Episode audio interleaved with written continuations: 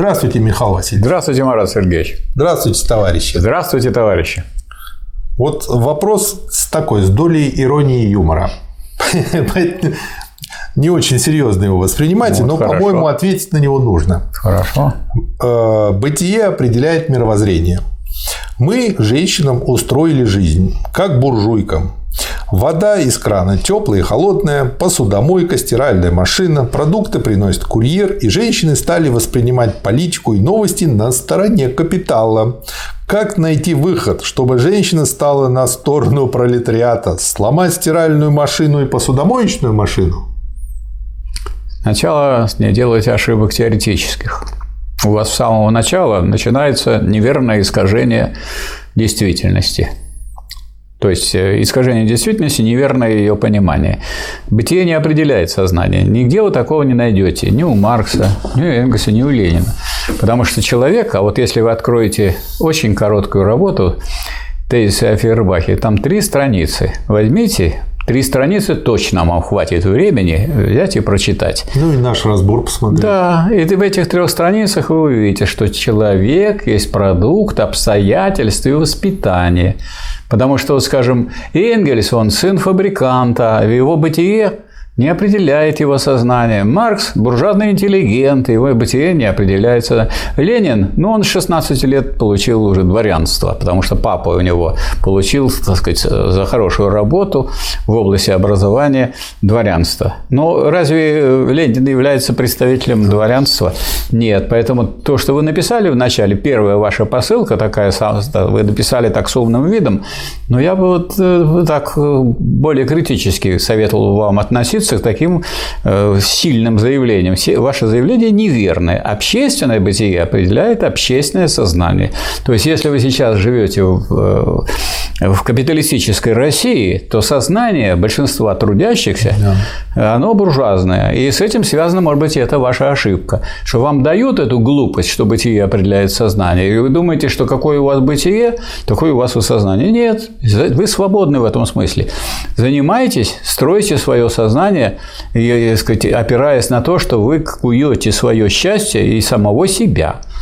Вот так и делали великие люди. И великие люди, и революционеры были во все времена.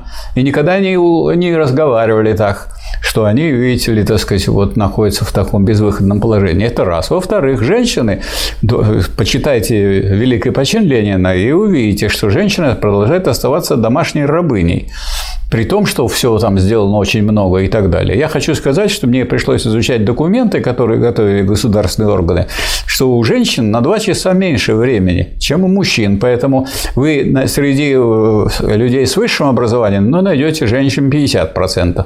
Среди кандидатов, так сказать, ну, тоже почти так. А среди докторов их очень мало. Потому что для того, чтобы получить докторскую, нужно иметь больше, намного свободного времени, чем другие. Поэтому, хотя у нас вот были в университете там Ладыжинская, Ладыжинская и Уральцева, и под 20 лет кандидаты физико-математических наук.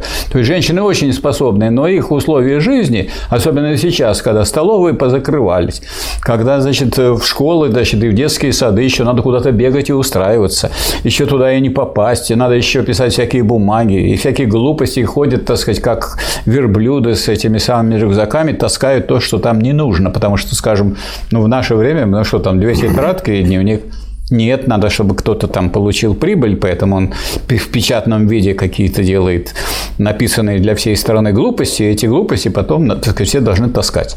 Поэтому то, что вы написали тут, все это неверно. То, что вы написали, просто говорит о том, что вам надо учиться. Я не хочу про вас ничего плохого сказать, но если вы, так сказать, вот задались этим вопросом, это уже хорошо. Так что вы начните изучать, и тогда у вас будет и другие вопросы будут, и другие ответы будут. Михаил Васильевич, у меня в голову пришла такая иллюстрация.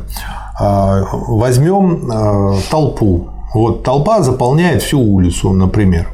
И толпе не важно, состоит она из профессоров математики Абсолютно, да. или из домохозяек. Да. Там законы толпы. Это Да. вот и иллюстрирует фразу, что общественное бытие, то есть толпа, что с ней происходит, Да. и да, э, как бы определяет общественное сознание. То есть Конечно. как потом эта толпа, как целая, Да. себя ведет. Но при этом, вот находясь в этой толпе, домохозяйка будет индивидуально думать о своем, Да. профессор математики о своем, как бы, и вот э, как бы это вот такая иллюстрация к тому, Когда что бывает сказал толпа когда вы идете в метро, и там со всех сторон тебя стиснули, ты можешь о чем угодно думать, но тебя, так сказать, вот туда-туда ведет. Да, могут и, и как бы и внести в вагон, и вынести из вагона, особенно в московском метро. Может Ох, быть, может... Станция метро Боровицкая да. – это нечто. Пол седьмого вечера, да. там да. веселись рабочий класс. То говорится. есть, вообще, вот мне кажется, что у вас такой настрой несколько, я бы сказал, самонадеянный. То есть, вы уверены в том, что вы сказали, начинаете так. Надо критически, так, скептически относиться, в том числе к своему знанию. Откуда у вас может быть истина? Я не очень понимаю. Вот я, например,